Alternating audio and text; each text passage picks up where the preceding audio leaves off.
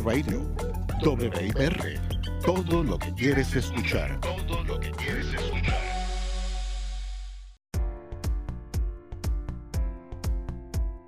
Realidad desconocida, un programa dirigido a la comunidad con discapacidad, su familia y su núcleo de apoyo, con Chalmaría Arroyo, a continuación por WIPR 940M.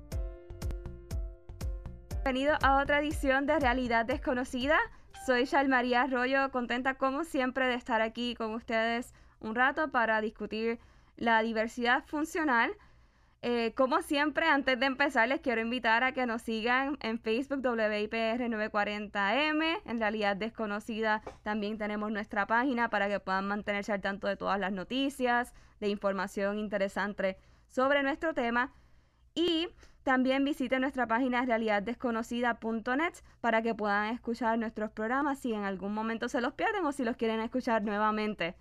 En el día de hoy tenemos unos invitados muy especiales, como siempre. Yo nunca les traigo algo que no sea especial ni, interesante, pero hoy tenemos, eh, hoy vamos a estar hablando de un tema bastante diferente. Es algo que yo digo que de por sí es un poco complicado de hablar, es como un tabú pero es algo también sumamente natural.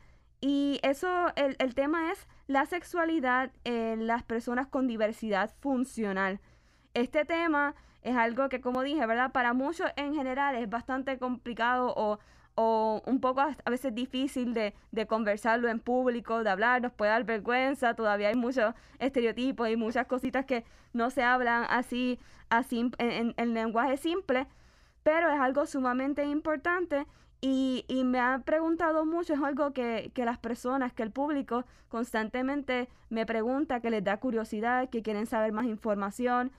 Em, y, hoy tengo una invitada especial, tengo a María del Carmen Rodríguez. María del Carmen, eh, creo que ya estás aquí con nosotros. Eso es así, saludos. Saludos, ¿cómo te encuentras en el día de hoy? Sí, buenas tardes, eso es así. Okay. ¿Cómo estás, María del Carmen? Todo muy bien, un placer poder compartir eh, ¿verdad? esta hora con tu audiencia y hablar de un tema que ciertamente eh, no se habla mucho, pero que es justo y necesario siempre hablarlo para seguir fomentando la inclusión. Claro que sí, muchas gracias por aceptar la invitación. Eh, para que sepa nuestro público, María del Carmen tiene un bachillerato en psicología de la UPR y su maestría en consejería en rehabilitación vocacional. Eh, pero también es terapista sexual certificada, así que sabe muy bien lo que está hablando.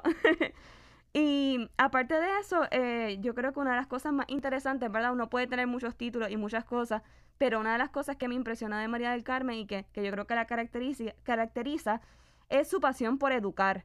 ¿verdad? No es lo mismo uno saber mucho a enseñarle a otras personas y poder compartir ese conocimiento. Así que eh, estoy muy feliz de tenerte con nosotros, María del Carmen. ¿Qué tal si, si empezamos? Sí, definitivamente. Para mí un placer poder llevar, ¿verdad? Esa información es un tema bastante amplio, pero queremos compartir esos aspectos eh, principales y claves para entonces, ¿verdad? Seguir eh, haciendo que, que este tema sea parte, ¿verdad? De la discusión y sobre todo eh, que se siga hablando, se siga fomentando la educación sexual para que todos podamos tener acceso, ¿verdad? Y reconocer que la sexualidad es parte integral de todo ser humano. Pues, ¿qué tal si empezamos con algo bien básico, verdad? Que nos pueda definir a qué se refiere o qué significa cuando hablamos de sexualidad. Sí, eso, eso es clave y fundamental. ¿Por qué? Porque muchas veces pensamos que cuando hablamos de sexualidad es simplemente tener relaciones sexuales. No, el, el concepto ¿verdad? de sexualidad se refiere a esa ese que, elemento que incluye lo que es el sexo, con esa definición de lo que tiene que ver con, los genitales y cómo se identifica la parte del género, la orientación sexual, las identidades, la reproducción, el erotismo, la intimidad y el placer. ¿Y qué es lo más importante de la definición de sexualidad? Es que es un aspecto central de todo ser humano y está presente desde que nacemos hasta que morimos. Así que está manifestándose a lo largo de toda nuestra vida y definitivamente está influenciada por todo lo que está a nuestro alrededor. Así que ciertamente cuando hablamos de sexualidad es un tema sumamente complejo, tan complejo como cada uno de nosotros. Claro, eso es una de las cosas que a mí me parecía clave, como bien mencionaste, porque a veces la gente se refiere rápido, piensa en sexualidad y, inmediatamente se, se, dirigen al acto ¿no? del sexo, como bien mencionaste. Pero esto también tiene un, es una característica o un componente del ser humano que, como bien dice, desde que uno nace es parte de sí. Y que porque uno, no, uno sea una persona con una diversidad funcional no significa que entonces vas a carecer de, eso. Em, por ahí va que yo creo que mi otra pregunta, ¿verdad? O quisiera saber cómo podríamos definir o cómo se podría manifestar lo que es la sexualidad en una persona con diversidad funcional, si es que hay alguna diferencia. No la hay, pero lo importante siempre saber es que todo ser humano es un ser sexual, así que todo ese andamiaje que compone a ese ser humano tiende a hacerlo distinto, pero las diferencias, eh, quizás que me puedas decir, ay, este no, es que eh, piensan distinto, etcétera. Puede cualquier ser humano pensar distinto porque depende de ese ser humano. Y el hecho de tener una diversidad funcional no define cómo es la manifestación de esa sexualidad. Y eso es el aspecto bien, bien importante. Una de las cosas que se ha estado eh, hablando en los últimos años es llevando el mensaje de que no existe una sola sexualidad, sino que son sexualidades, ¿verdad? Porque como mencioné al principio, es una definición bien amplia, que podemos decir que es todo lo que constituye el ser humano, sus pensamientos, su aspecto físico, eh, su, eh, todo lo que está alrededor de este. Así que ciertamente varía de cada ser humano, pero lo importante es no establecer que por tener una diversidad funcional, la sexualidad, ¿verdad?, está eh, trastocada o, o, tiende a ser diferente. Todos somos diferentes, independientemente tengamos o no una diversidad funcional. Claro, me gustaría que abundemos un poquito más en eso porque recuerdo que mientras estaba leyendo del tema, una de las cosas que me llamó mucho la atención era ver que precisamente porque las personas con diversidad funcional se ven de una manera diferente de por sí en la sociedad, ¿verdad? Aunque sea triste, pero cierto. Em, quizás las personas pueden pensar que, esa persona con diversidad funcional sea pues, un eterno niño, es lo que le decía, ¿no? En muchos de los artículos que estuve viendo, que se mantiene como con una capacidad de niño, que quizás no se vea de forma atractiva. Entonces me llama mucho la atención cuando dice, obviamente, eh, ¿qué es el ser atractivo? O sea, todos somos diferentes. No sé si pudieses comentar un poquito más en ese aspecto. Sí, definitivamente. Aquí cuando hablamos de sexualidad y cuando hablamos también de lo que es el constructo de la discapacidad, eh, tenemos que estar claros que vienen, eh, tenemos unas percepciones, unos prejuicios, unos esquemas que consideramos que X características pueden hacer más atractivo una persona, que el que quizás tengas eh, una forma distinta de hacer ciertas cosas, pues entonces, eh, pues quizás estás como relegado a experimentar esta acción. Y entonces eh, tenemos que estar manejando cómo nosotros estamos viendo a ese otro ser humano, que ciertamente todos somos distintos y ver la, las diferencias como un valor y con dignidad. Lo que pasa es que las diferencias a lo largo de la, de la historia les hemos estado observando como algo negativo y entonces se nos hace un poco difícil cambiar ¿verdad? de sintonía y ver las diferencias con ese valor. Así que es como vamos rompiendo con esos paradigmas que construyen lo que tiene que ser atractivo, lo que contribuye, lo que eh, contribuye o lo que quieren distar con lo que es eh, funcional también, eh, el que ser también, aquí cuando hablamos de sexualidad, está el, el cumplir con el rol de ser madre, de ser padre, el cumplir el rol de tener pareja, el que si te interesa o no tener una pareja, todos esos elementos que han tenido a lo largo de, de la vida unos paradigmas que entonces definitivamente tenemos que romper. Y no solo es hacia la población con diversidad funcional, también verdad es hacia la población eh, sin diversidad funcional que queremos que cumplan con unos roles, eh, que te cases a X edad, que tengas hijos a, que, a X. Entonces, son muchos issues que tenemos que manejar. Y este proceso, yo creo que una de las cosas que yo quisiera que las personas que nos están escuchando es cómo vamos haciendo ese cambio de cómo vemos a cualquier ser humano y si realmente esos paradigmas eh, definen lo que debe ser la calidad de vida de un ser humano. Fíjate, no me quiero desviar mucho del tema, pero me parece interesante porque los que nos han estado escuchando desde el principio del programa consistentemente van a, decir, aquí va María a hablar de nuevo de que las, personas con diversidad funcional son iguales y tienen una característica más y todo esto. Pero no, o sea, yo creo que es que eh, eso es clave en todos los aspectos cuando, cuando entramos a hablar de la diversidad funcional. Somos personas como cualquiera otra, con nuestras diferencias. O sea, todos somos diferentes. Em, de hecho, la semana que viene voy a estar, eh, espero yo, verla con el, doctor David Figueroa y vamos a estar hablando precisamente de la interseccionalidad de tener diversidad funcional y ser, por ejemplo, pues mujer o otras características de una minoría que también tienen en, sí otras repercusiones y otros otras expectativas de las personas. Así que me parece interesante que, mencionaras eso. Em, en esa misma línea, ¿verdad? hay unos mitos que ya las personas tienen sobre lo, que es la sexualidad en, las personas con diversidad funcional. ¿Podrías contarnos un poco de cuáles son esos mitos y cuál sería la realidad en, lo contrario? Sí, uno de, los de los mitos que constantemente eh, escuchamos y quizás yo tiendo a utilizar mucho la expresión de ese mensaje subliminal que las personas a veces hacen con ciertas preguntas y es lo el aspecto de ver a las personas que tienen algún tipo de diversidad funcional como personas asexuales.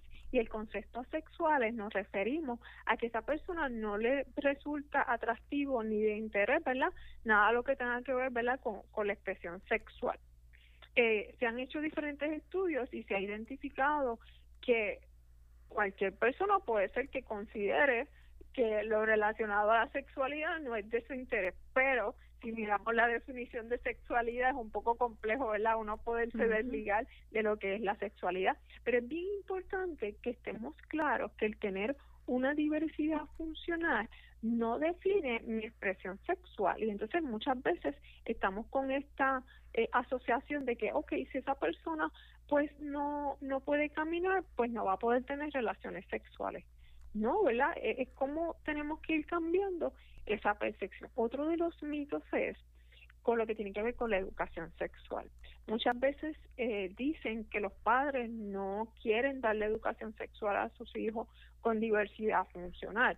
Hay veces que eh, en este caso de ese mito podemos decir que es difícil en muchas ocasiones para los padres hablar de sexualidad tenga o no tengan diversidad funcional, pero no significa que no quieran hacerlo, sino es que quizás no tienen las herramientas para poderlo hacer como ellos consideran, ¿verdad? Que, que sería efectivo. Igualmente, vuelvo otra vez a lo de ahorita, cómo se ve a una persona con diversidad funcional regularmente, ¿verdad? Se ve que está, eh, se piensa que no va a poder lograr metas, se piensa que eh, no, no le interesa eh, trabajar eh, o que tiene demasiado de otras preocupaciones para enfocarse en la sexualidad. Así que, que esas cosas hacen que, que se sigan eh, fomentando o pensando esos mitos.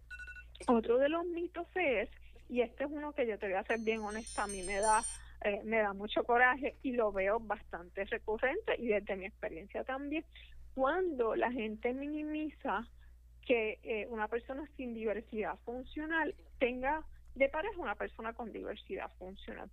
Eh, empiezan a pensar, ¿verdad? Que, ah, es que esa persona no consiguió eh, a otra persona y por eso es que está con esa persona. yo siempre digo... Uy, no, qué horrible.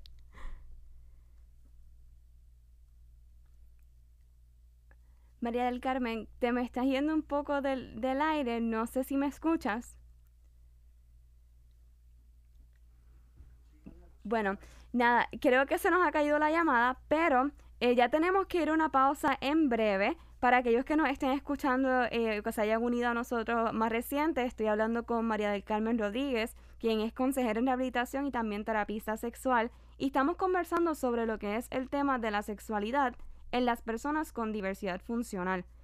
Eh, creo que, que, ha sido bien interesante, ¿verdad? Hemos podido explorar ya en este tiempo un poco realmente qué es la sexualidad, ¿verdad? Y cuáles son algunos de esos mitos que, que, que nosotros, a los que nosotros nos enfrentamos como personas con diversidad funcional, de lo que la gente espera que, que podemos hacer, que podemos tener, si somos seres sexuados o no, eh, etcétera. Cuando regresemos de la pausa, vamos a estar de nuevo con María del Carmen. Hay un punto muy interesante que ella tocó, que es lo que es la, la educación sexual a, a, nuestros jóvenes o a, nuestros hijos, nuestros, eh, ¿verdad? O a la persona que tú estés cuidando. Eh, hay un punto muy interesante que quisiera abordar sobre eso, así que cuando regresemos de la pausa estaremos continuando con este tema. Les habla María Arroyo, están escuchando Realidad Desconocida por aquí por WIPR 940M y venimos enseguida tan pronto termine la pausa.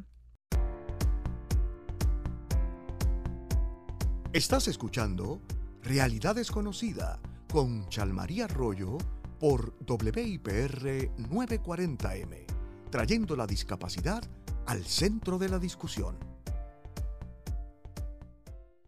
EPI, Equipos Proimpedidos, nos dedicamos a mejorar la calidad de vida de las personas con limitaciones a través de asistencia de movilidad. Nuestros técnicos certificados le ayudarán a modificar su vehículo o escoger la asistencia móvil que cumpla con su necesidad particular. Conozca los equipos que innovan de forma segura y cómoda en EPI, Equipos Proimpedidos, al servicio de nuestra gente. 787-746-7667.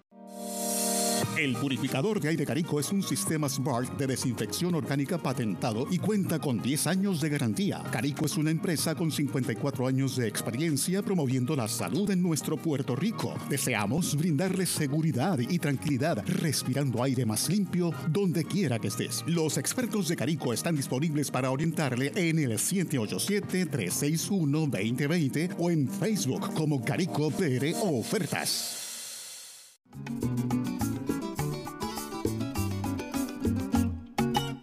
Tardes Campesinas, de lunes a viernes de 1 a 2 pm. Podrás disfrutar de lo mejor de nuestra música típica, nuestros trovadores, de lunes a viernes a la 1 pm. Tardes Campesinas con Arturito Santiago y Decimanía por la señal más robusta, 940M. Suelta el de granos y harinas Hola. Estoy llamando por el anuncio del carro. Dice que se negocia el precio y se financian los pagos. En español, algunos verbos terminados en AR, como negociar y financiar, se confunden con otros terminados en EAR, como pelear o faxear. Aunque se dice pelea y faxea, es preferible decir negocia y financia. Estoy llamando por el anuncio del carro. Dice que se negocia el precio y se financian los pagos. El español nuestro de cada día. Dilo bien, dilo mejor. Academia Puertorriqueña de la Lengua Española, Fundación Puertorriqueña de las Humanidades y esta emisora Planeta Azul. Todos podemos contribuir al planeta. Siembra plantas que capturen el dióxido de carbono de la atmósfera y ayuden a mantener la seguridad alimentaria. Te saluda Isabel Nieves de Planeta Azul. La agricultura urbana ayuda con el efecto invernadero. No necesitas mucho. Es posible adaptar un pequeño espacio para cultivar verduras que crezcan rápidamente, como el rábano. Toma 22 días tiene propiedades diuréticas, cuida el hígado y la versícula. La lechuga, 30 días. Mejora la digestión y estimula el movimiento de los intestinos. La espinaca, 40 días. Ayuda a bajar de peso y favorece el tránsito intestinal. De esta manera, comes saludable y contribuyes al planeta. Más información y recursos en la redhispana.com. Un mensaje de esta emisora y de la redhispana.com. Tú no tienes límites. Cree en ti. Realidad desconocida. Que nada te detenga. Conocida, otra vez les habla María Arroyo y estoy compartiendo con María del Carmen Rodríguez como les mencioné antes de la pausa, María del Carmen es consejera en rehabilitación y terapista sexual y hoy estamos conversando sobre el tema de la sexualidad de las personas con diversidad funcional.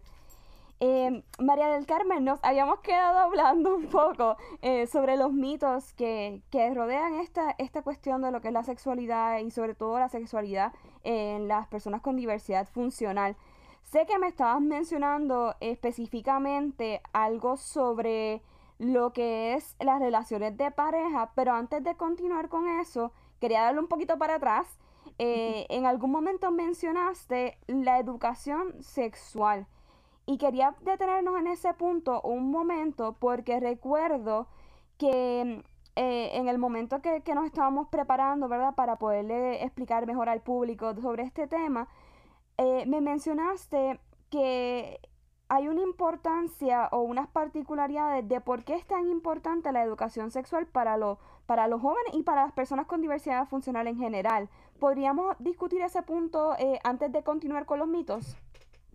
Sí, definitivamente. La educación sexual es la herramienta clave y necesaria para todo ser humano, ¿verdad? Y sabemos que, eh, como hablamos del concepto de sexualidad, es a, lo largo de nuestra vida. Así que la manifestación de la expresión sexual en lo que es la edad temprana, en lo que es la adolescencia, en lo que es la adultez, en lo que es también mi entorno que me rodea, pues yo necesito poder tener esas herramientas y esa información que no solo me hable del funcionamiento ¿verdad? reproductivo, sino que también me, me hable sobre placer, me habla que me hable también cómo manejar quizás sentimientos, que sea ¿verdad? una educación sexual, en el caso de la población con diversidad funcional, adaptada, ¿verdad? Como yo, si voy a presentar quizás los genitales, pues lo utilizo quizás no solo con una imagen, sino que también que se pueda parpar, que se pueda tener algún dibujo, eh, ¿verdad? Una representación,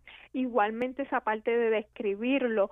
¿Para qué? Para nosotros poderlo hacer accesible. Y es sumamente importante facilitar ese espacio de educación sexual, ya sea a nivel individual o ya sea, ¿verdad?, eh, a nivel grupal. La mayoría de las escuelas, ¿verdad?, trabajan ciertos aspectos de la sexualidad a través de, de ciertos cursos, pero es importante esa accesibilidad y esa participación. Igualmente, cuando hablamos de educación sexual, que no solo representemos quizás a personas sin diversidad funcional aparente, y, que seamos inclusivos en el en representar también personas con diversidad funcional para que entonces así eh, eh, reforcemos esa esa identificación esa identidad. Exacto. Sí algo que, que me parece importante resaltar es que como bien habías mencionado entiendo que en el primer segmento obviamente esto es un tema que en el caso de los papás es es, es como tedioso o, eh, o, le temen a que llegue el momento en que el niño te pregunte cómo nacen los bebés, como eso, como los otros, ¿verdad? Esas preguntas que en, todo, en algún momento van a surgir. Em, y, y, puede ser, eh, quizás para algunos, quizás para otros no, incómodo, pero es muy importante. Y algo que, que me parece que debo, debo, eh, debemos mencionar es que tienes razón en el sentido de que toda esa educación debe ser accesible y que aunque sea quizás incómodo para algunas personas o para algunas maestras, al igual que lo hacen con todos los demás jóvenes o con todos los demás estudiantes, eh, si fuese el caso, pues ese, ese joven con diversidad funcional tiene que obtener ese material que le están dando a todo el mundo de una manera que lo pueda o entender o percibir, etcétera. O sea que eso es, yo quisiera que la gente lo vea como como cualquier eh, cosa, o sea, como, como cualquier material, como aprender las ciencias, como aprender la historia, como aprender las matemáticas. Em, y otro punto es el hecho de que em, en algún momento me habías mencionado que puede haber en el caso de, de algún joven eh, que quizás no se le haya educado o pues que ese joven como que se llega hasta lastimar por no tener la información, ¿verdad? Y quizás no entender qué es lo que está pasando con, con su cuerpo, etcétera. ¿Nos podrías comentar sobre eso? Sí, y aquí entra, ¿verdad? Eh, el aspecto de, que ocurre con frecuencia cuando eh, limitamos el acceso a la información o, la, eh, o al acceso a la información no es la información más adecuada, pues entonces pueden ocurrir manifestaciones de conductas no apropiadas. Y esto pasa tanto con personas con con o sin diversidad funcional, pero igualmente una de las cosas que se ha identificado en diferentes estudios es que en ocasiones eh, existen manifestaciones como por ejemplo la masturbación, quizás en lugares que no son que son públicos o quizás con objetos que pueden lastimar a esa persona y es porque eh, está reaccionando, ¿verdad? A una reacción, valga la redundancia, de su cuerpo pero entonces nunca tuvo ¿verdad? esa esa ese, esa comprensión, ese entendimiento de qué es lo que le está ocurriendo. Y entonces ahí entra, ¿verdad? Eh, eh, y que lo, lo dialogamos, la, ¿verdad? El rol de mamá y papá o, o, de la persona encargada de esa,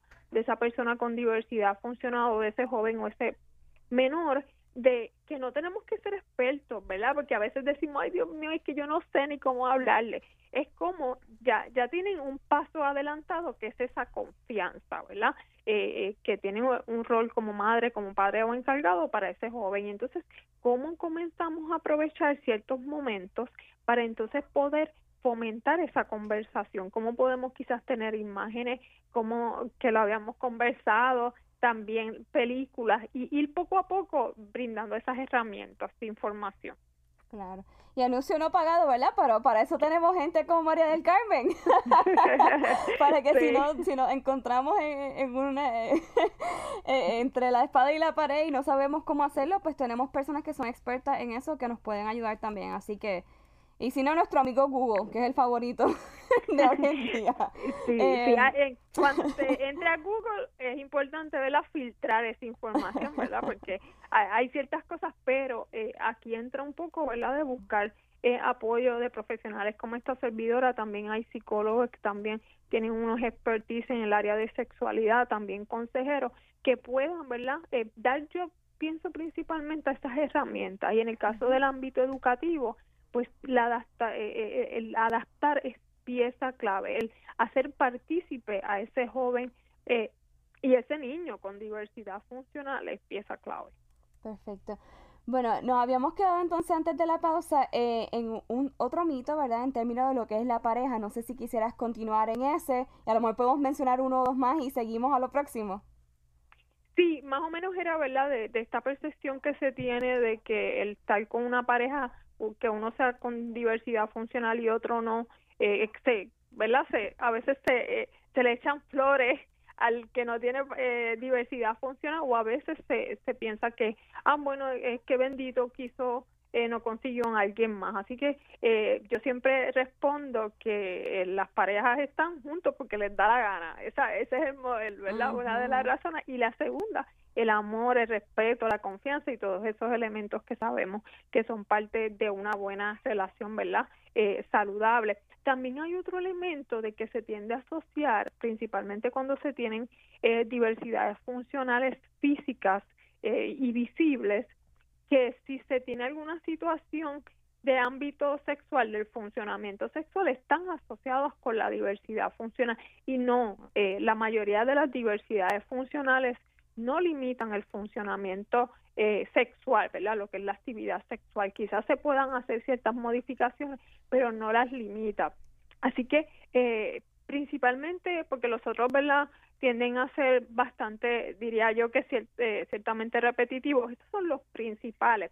Mi mensaje siempre es que nos tenemos que enfocar en que cada ser humano se manifiesta de distinta manera y que no necesariamente tenemos que cumplir ¿verdad? Con, con todos esos eh, paradigmas que, que tenemos que siempre reevaluar y cómo igualmente propiciamos la educación y el acceso para que la población con diversidad funcional pueda experimentar ¿verdad? su sexualidad en su máxima expresión.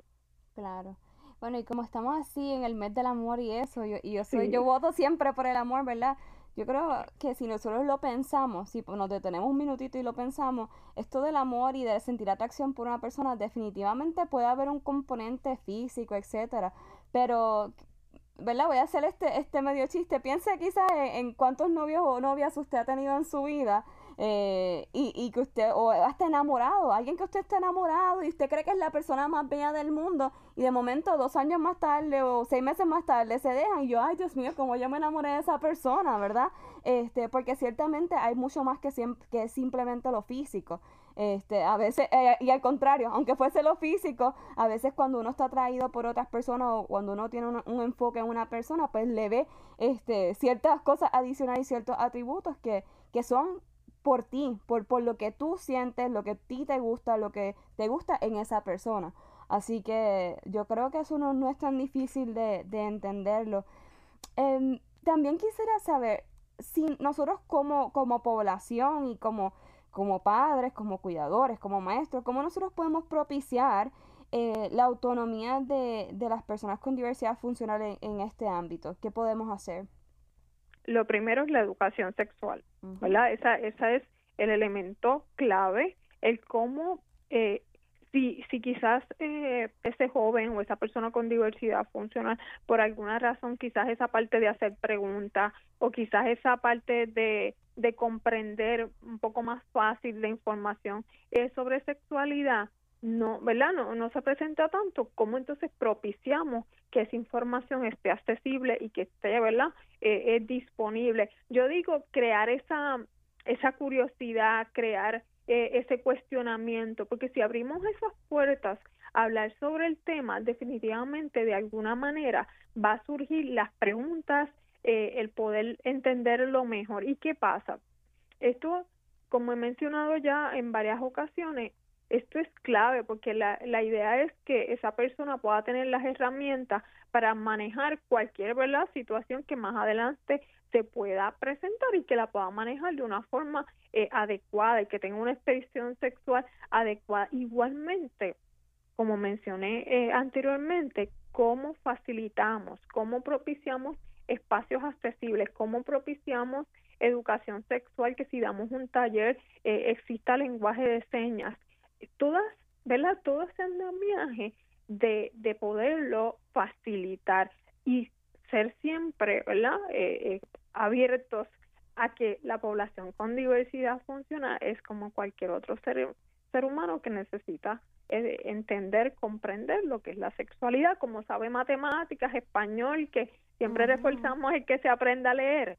¿Por qué necesitamos que alguien aprenda a leer? Ah, para que pueda entender lo que dice ahí, por si ahí eh, maneja y le su seguridad. Pues igualmente la sexualidad es así, para nosotros evitar eh, que pueda ser quizás más vulnerable a que alguien lo pueda abusar e igualmente que pueda tener eh, una manifestación sexual adecuada.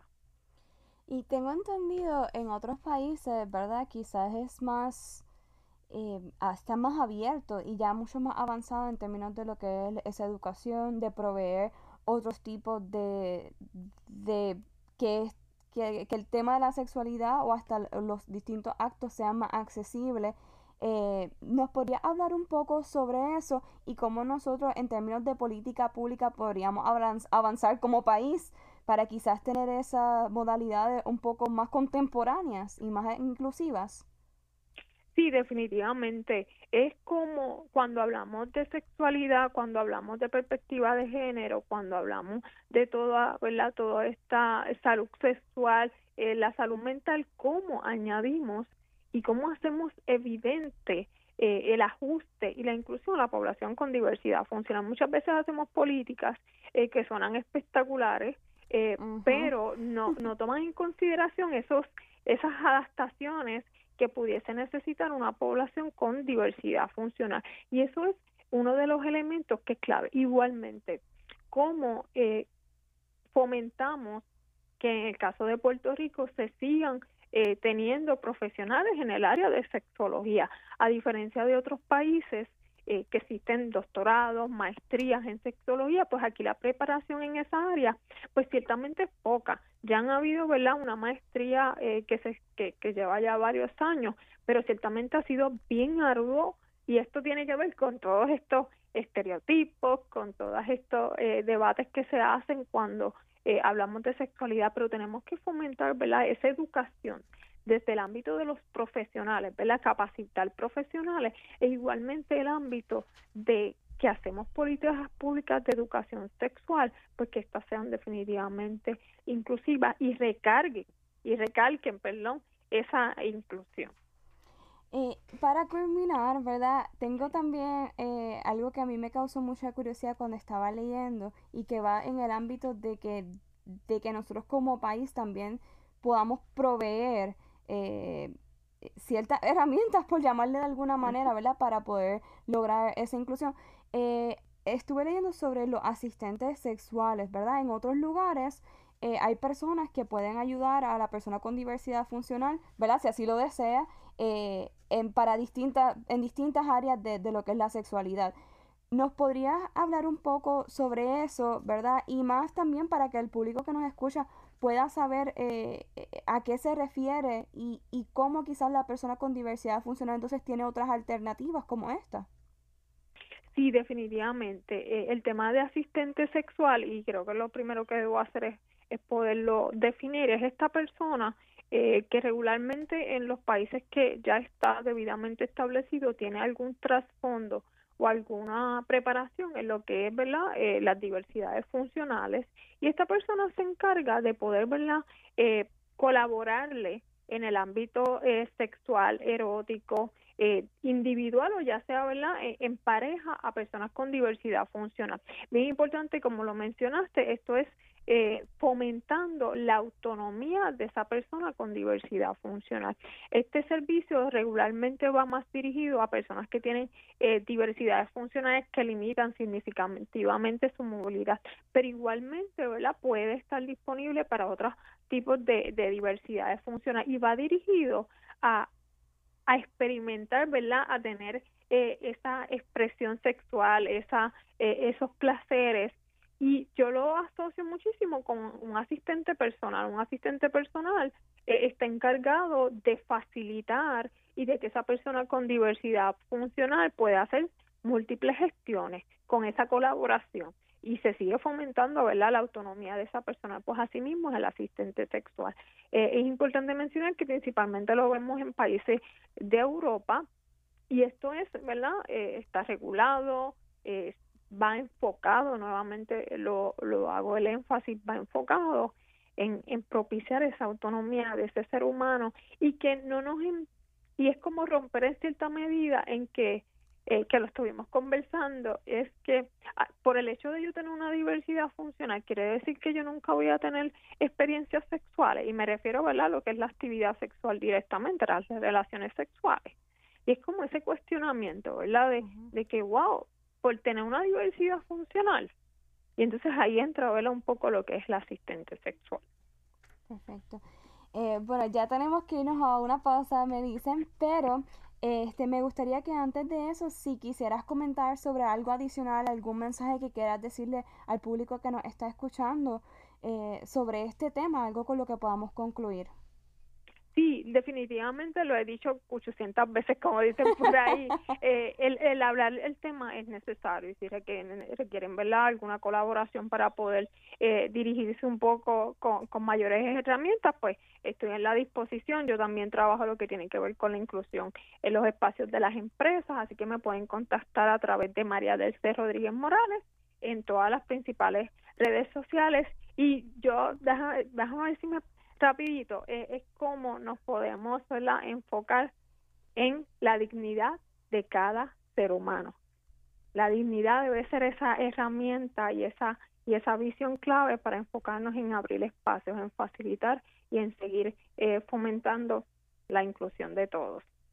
Gracias María del Carmen, de verdad por, como te mencioné, por aceptar la invitación y por estar conmigo todo este rato y, con las personas que nos están escuchando. Yo creo que definitivamente eh, en todos los programas también me pasa, lo dije, ¿verdad? Necesitamos mucho más tiempo para poder seguir hablando sobre estos temas tan importantes. Pero te agradezco que, estés, que hayas estado con nosotros, que hayas podido compartir tanta buena información que, que yo siempre digo, hasta yo aprendo cuando estoy aquí compartiendo con ustedes. Así que muchas gracias. Gracias por el espacio. Gracias, María del Carmen. Y que se repita, está invitada siempre. Gracias. Bueno, pues ya saben, a todos los que nos están escuchando, si quieren conseguir a María del Carmen, ella está en todas las redes sociales como María del C. Rodríguez Morales. Eh, y si necesitan, ¿verdad?, hacerle cualquier consulta, siéntase en la libertad de hacerlo. Eh, es una persona súper agradable, muy abierta y muy dispuesta siempre a ayudar y a educar. Eh, están escuchando Realidad Desconocida por aquí por WIPR 940M. Le habla Shal María Arroyo y al regresar estaremos conversando con Abraham Mezquita de Carico, quien nos va a estar explicando sobre esta tendencia de, de los purificadores de aire y cómo nos pueden ayudar a podernos proteger más de, de lo que es el COVID-19 y también pues, en otros aspectos de, nuestros, de la salud de nuestro diario vivir.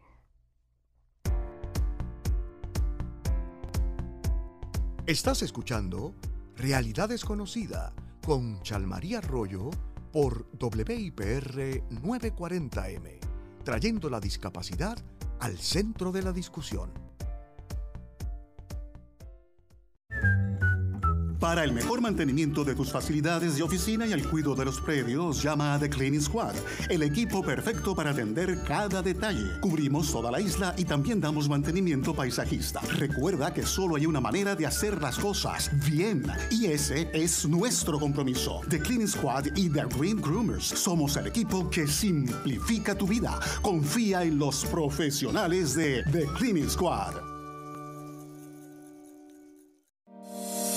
El purificador de aire Carico es un sistema Smart de desinfección orgánica patentado y cuenta con 10 años de garantía. Carico es una empresa con 54 años de experiencia promoviendo la salud en nuestro Puerto Rico. Deseamos brindarles seguridad y tranquilidad respirando aire más limpio donde quiera que estés. Los expertos de Carico están disponibles para orientarle en el 787-361-2020 o en Facebook como Carico PR Ofertas. Cuentos que te pararán los pelos. Leyendas que te transportarán a otras épocas y lugares. Fábulas que te llenarán de magia en Desde mi balcón, 60 minutos de puro entretenimiento educativo, con cuentos desde mi biblioteca, nuestro ayer, fábulas y leyendas de Puerto Rico, todos los lunes a las 11 de la mañana desde mi balcón por WIPR 940M.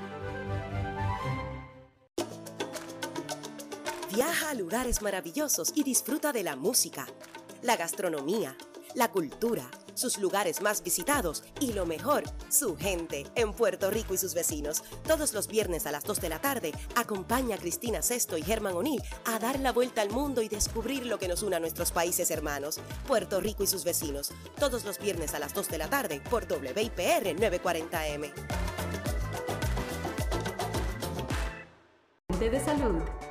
Hola, soy el doctor Eliseo Pérez Estable de los Institutos Nacionales de Salud. Hoy voy a responder una pregunta para quienes ya no estamos tan jóvenes. ¿Tienen los latinos mayores de 65 años más riesgo de enfermedades graves por COVID? Ahora sabemos que el riesgo de la enfermedad severa debido al COVID incrementa con la edad y que las personas mayores estamos en mayor riesgo. Una enfermedad severa quiere decir que la persona diagnosticada con COVID puede necesitar hospitalización y ayuda de un respirador mecánico. Pero las personas de cualquier edad con condiciones médicas como diabetes pueden estar también en mayor riesgo de desarrollar enfermedades graves por COVID. Afortunadamente, las vacunas contra el COVID ofrecen protección excelente para todos. Así que cuando llegue su turno, es sumamente importante vacunarse. Yo lo haré en cuanto llegue mi turno.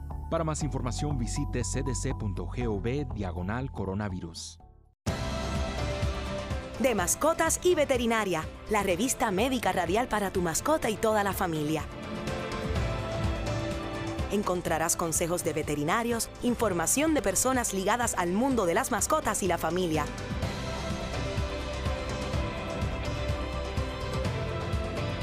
No te lo pierdas de Mascotas y Veterinaria, todos los miércoles de 11 de la mañana a 12 del mediodía por 940M.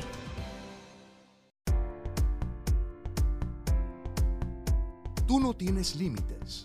Cree en ti. Realidad desconocida. Que nada te detenga.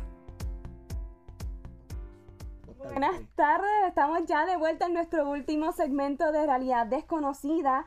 Y en, el, en los últimos dos segmentos estuvimos conversando con María del Carmen Rodríguez sobre la sexualidad y, y en las personas con diversidad funcional. Pero ahora vamos a hacer un poco un shift. Sabemos que, ay, como que de momento ahora van a empezar las clases y estamos de vuelta a, a tener por lo menos clases presenciales de manera parcial. Hay mucha preocupación de los padres. Y aunque no sabemos 100%, ¿verdad? Si se va a dar o no se va a dar, está todavía el debate como que pasando en estos momentos. Pero lo oficial es que sí, ya para el mes de marzo, por lo menos algunos estudiantes van a estar comenzando sus clases presenciales. La semana que viene vamos a poder compartir con el subsecretario de Educación Especial, el licenciado Eliezer, eh, perdón, Eliezer Ramos, Em, saben que estuvo con nosotros a principio de año, pero en ese momento pues no sabíamos cuándo iban a comenzar las clases y cómo se iba a dar esta transición. Ahora que tenemos un, panorama un poco más claro y otras variables en la mesa, pues va a estar con nosotros hablándonos un poco de cómo prepararnos para ese regreso a clase y cómo realmente se va a ir dando ese proceso. Eh, hoy tengo un invitado especial, Abraham Mezquita, ya mismo se los voy a presentar, pero eh, realmente está también con nosotros porque hubo un fenómeno con todo esto de empezar a las clases y también de ya, en, mi caso, pues he estado yendo a distintas eh, citas médicas, a la escuelita de mi niña y todo. Y a mí me parecía curioso ver que habían siempre como purificadores de aire. Y en particular, pues lo reconocía en la, en la marca de Carico porque soy, poseo uno. Así que mi esposo, yo, la, yo soy ciega, pero mi esposo siempre me decía, mira, aquí también tienen un purificador de aire Carico. Y decía, pero ¿por qué será que de momento como que todo el mundo tiene estos purificadores? Eh, hablando con, con, Abraham, obviamente me, me, explica que hay unos ciertos beneficios eh, en general, pero sobre todo en este, en este tiempo del COVID-19. Eh, nos va a estar, nos podrá explicar un poco más sobre eso, pero creo que era un tema importante traerlo porque a veces nosotros tomamos por sentado que nos queremos proteger y sobre todo cuando somos quizás las personas más vulnerables, como dicen, personas envejecientes o personas que tenemos alguna diversidad o alguna eh, enfermedad o condición que nos inmunocompromete, pues nos preocupamos. Y obviamente vemos lo que es el hand sanitizer y ahora las mascarillas, que es como que nuestro día a día, eh, para bien o para mal, ¿verdad? Pues lo que nos toca. Pero hay otras alternativas para nosotros protegernos eh, más y los purificadores de aire es uno de, de ellos. Eh, ya tengo aquí a Abraham, está conmigo en la estación, que estoy contenta de que por lo menos podamos compartir. Abraham, ¿cómo estás? Saludos, Chalmari, muy bien, gracias a Dios, gracias por la invitación. Saludo a todos los, ¿verdad? los radioescuchas, a las personas que nos siguen en las diferentes plataformas. Aquí estamos para hablar un poquito acerca de eso. Claro que sí. Para los, para que sepan, ¿verdad? Los que nos están escuchando, Abraham Mezquita es gerente de distrito, ¿verdad? Abraham en Cárico. Em, y no, eh, él es experto en todo esto de lo que son los purificadores en general. Por eso yo quería que, que nos hablara del tema, porque en su compañía ellos han estado más de 54 años en, este, en este tema de, de, lo que son los purificadores de aire y saben mucho al respecto. Eh, Abraham, me gustaría que nos cuenten un poco cuál es la función y, y los beneficios de estos purificadores de aire sobre todo en términos de lo que es el COVID. Claro. Pues mira, eh, a mí me gusta mencionarlo de alguna manera u otra, ¿verdad? Es simple. Eh, en este caso yo digo que uno de los principales propósitos, la función principal de un purificador de aire es convertir el ambiente a su estado natural, el aire a ese estado natural como Dios nos regaló este planeta, porque sabemos que el aire puro pues tiene muchísimos beneficios en los que voy a entrar rapidito a continuación, pero no hay nada mejor como un aire limpio, puro, como cuando uno va a un bosque, a un lugar.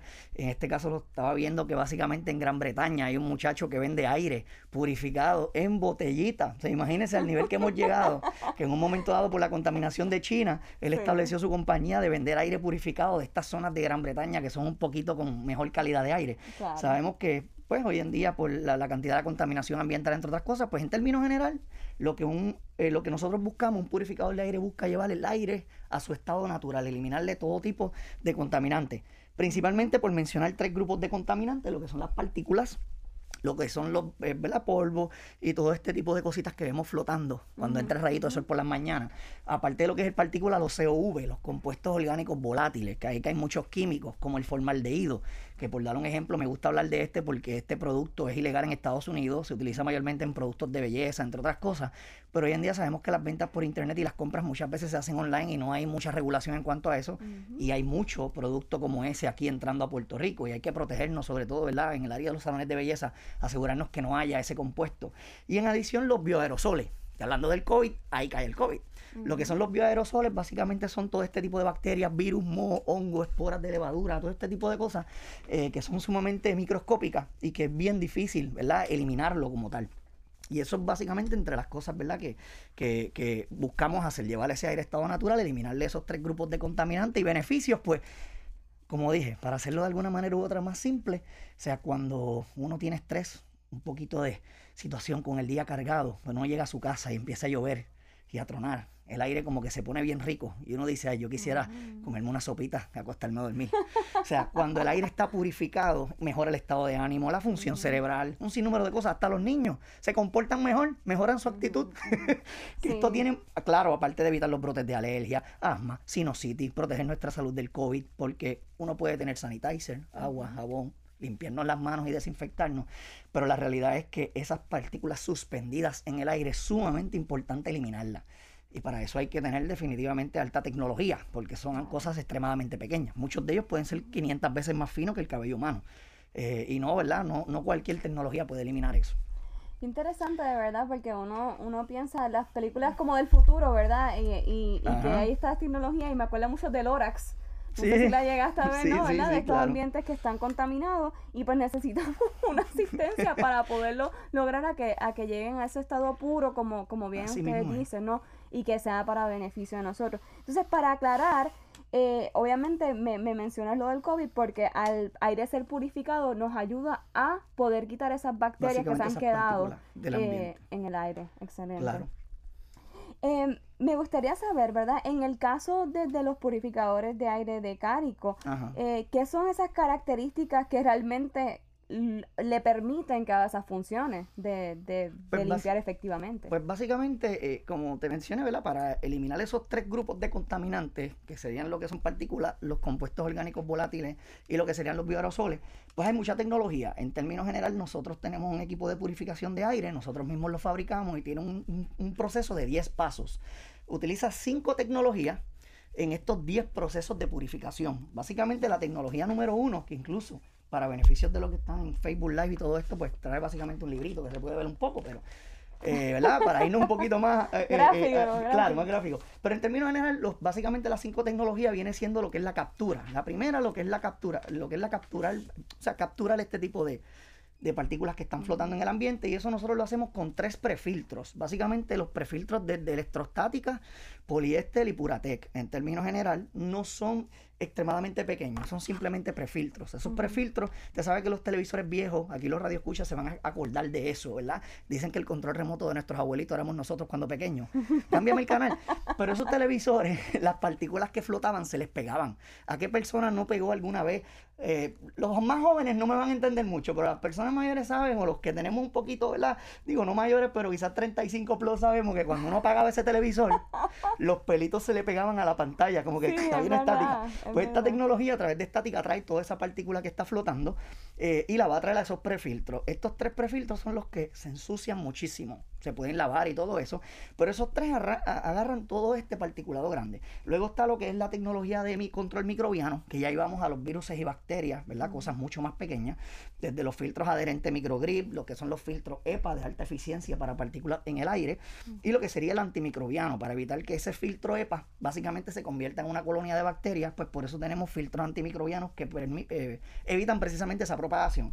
Con las primeras tres eliminamos todas las partículas con las próximas tres hasta la sexta eliminamos las bacterias y luego viene la tecnología de absorción, que es la número tres. La absorción utilizamos dos eh, filtros bien potentes, que es el GWMX, que se utilizó en la Primera Guerra Mundial, entre otras más, eh, como defensa para la guerra bacteriológica también se utilizó, es lo que utilizan muchas veces los militares. Eh, para gases tóxicos, emanaciones, productos químicos. ese filtro pues básicamente va a ayudarnos con todo tipo de olores. Yo tengo varios clientes que nos han dicho, ay, con esto del COVID, si uno no muere por el virus, Dios mío, uno muere por el exceso de, químicos, porque hay que desinfectar mucho. Ahora está de moda el fogging que yo siempre digo que las personas busquen información. La Asociación de Higiene Industrial, AIA, y lo que son la EPA no recomiendan mucho el fogueo porque en ocasiones puede ser inseguro, depende del químico utilizado. Pero en términos general, pues eliminamos los químicos, olores, eh, eh, a través de esa etapa de absorción que es con el filtro GWMX. Yo hablo medio rapidito, ¿verdad? un poquito, un, poquito. Y el número 8, que es el de carbón activado de alta capacidad, básicamente para cualquier restante. Y lo último, para mí uno de los más importantes, tenemos un proceso de ionización, que viene siendo la cuarta tecnología.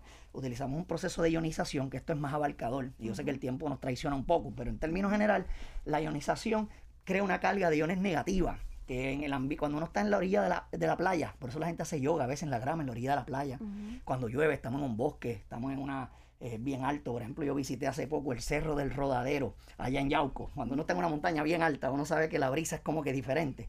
Y buscamos esa etapa de ionización es para crear, convertir el ambiente cerrado de una habitación, de una casa, de una oficina, de un negocio, convertirlo en una sensación que dé una sensación fresca como al aire libre. Eso mejora la actitud de los empleados, mejora la actitud de los niños, la concentración, un ambiente ionizado hace que las personas se relajen y disfruten mucho más, ¿verdad?, de su día. Y lo último, para mí lo más importante es la tecnología 5, que es la de oxidación. Nosotros oxidamos los virus y bacterias a través de una tecnología conocida hace muchos años, que incluso esa tecnología la utiliza básicamente lo que es la industria de la agricultura, lo utiliza también este, diferentes industrias en términos general para lo que es desinfección de lo que son frutas, vegetales, lo que es el tratamiento de agua. Las compañías de tratamientos de agua utilizan lo que es el ozono, lo que le llaman oxígeno activado. Y esto lo que hace es eh, eh, no sé si han visto alguna vez o han escuchado de lo que es la molécula del jabón. Si uno la busca por internet, la molécula del jabón parece como alfileres. Imagínense que los virus y las bacterias son burbujitas. Si usted le da con, a un, con un alfiler una burbujita, estalla. El ozono, el proceso de oxidación, hace que la membrana lipídica de los virus y bacterias se destruya. Y esto básicamente ha demostrado, por eso es un equipo médico, ¿verdad? Lo que es el proceso de desinfección de superficies, virus, bacterias. Y ahí es donde entramos, para terminar, ahí es donde entramos con lo que hablamos del proceso de desinfección inteligente, smart. O sea, esto es un sistema que se programa y aparte de purificar el ambiente, lo desinfecta. Usted se puede lavar las manos con jabón y queda bien, pero quedaría mejor si se lava las manos con jabón y luego de eso se echa sanitizer, ¿verdad? Estamos doblemente protegidos. Sí. Y, en fin, hay mucha información, pero en términos generales eso es lo que... todas las tecnologías que tiene. A mí me parece súper interesante. De hecho, quiero extenderte la invitación para que puedas venir una próxima ocasión, porque honestamente veo que más allá del COVID, ¿verdad? Que es originalmente como que por lo que me, atrajo todo este tema de cómo nos puede proteger adicional, como bien dice, a lo, que es el hand sanitizer y todo eso. Eh, eh, obviamente, pues hay muchos más beneficios. O sea, me ha dado un montón de información que a pesar de que yo lo tenía, yo, yo tengo esto, ¿verdad? Por casualidad, pero es porque yo soy, tengo mucha alergia, siempre. Y tan pronto me dijeron que esto era bueno para la alergia, y olvídate, dámelo, dame lo que sea. este, así que me encantaría que pudiésemos abundar, pero para que las personas no se vayan sin, sin tener información ¿Cómo pueden quizás contactarles si quieren saber una consulta eh, con, contigo o con los expertos de Carico? Claro, para saber más información, básicamente nos pueden eh, ¿verdad? contactar al 787-361-2020. Un numerito fácil, 361-2020. Nos pueden buscar en caricoprofertas.com, que es en nuestro web, también en Carico Ofertas en Facebook. Y en adición, quiero aprovechar eh, para dejarles saber eh, que tenemos incluso las cotizaciones comerciales gratis con esto del regreso a clase, lo que son los colegios, aparte de eso las iglesias, los laboratorios, dentistas, todo espacio cerrado que pueda tener un riesgo de contagio, ¿verdad? Sobre todo con esta reapertura que se ha hecho paulatinamente, eh, tenemos todas estas cotizaciones profesionales gratis, donde vamos, hacemos las medidas y de acuerdo a diferentes aspectos en términos generales, ¿verdad? Porque hay mucha información que discutir, pero le damos unas recomendaciones por escrito y esto no tiene costo. Eh, y finalizamos diciendo que puedes obtener uno gratis estamos haciendo un sorteo de un purificador Eso quería decirle, porque verdad, para las personas que nos estén escuchando, eh, se está haciendo ese sorteo a través de la página de ellos y, yo quería mencionarlo para que de aquellos que les interese pues puedan pasar por la página Carico PR Ofertas, no se olviden de Facebook. Y entonces pues lo, lo, puedan conseguir la información para eso. De hecho lo, lo vamos a estar anunciando por acá el ganador como tal el 3 de marzo, así que este que se sientan para que se puedan saber quién quién se lleva ese maravilloso producto luego. Eh, bueno, me están diciendo que tenemos que, cerrar, Así que, como siempre, gracias, por la invitación, de tener que dejarlos, pero muchas gracias, Abraham, por estar aquí con nosotros. Gracias por la información. De verdad que yo sé que es de mucho beneficio para las personas tener más opciones para poder proteger su salud. Así que gracias a todos por estar con nosotros en esta edición de Realidad Desconocida. Nos vemos la próxima semana, el miércoles a las 2 de la tarde. Estaremos conversando con el subsecretario de Educación Especial. Vamos a estar hablando de otros temas interesantes como siempre. Así que nos vemos por aquí y recuerden, visítanos Realidad Desconocida PR en Facebook y realidadesconocida.net. Bye.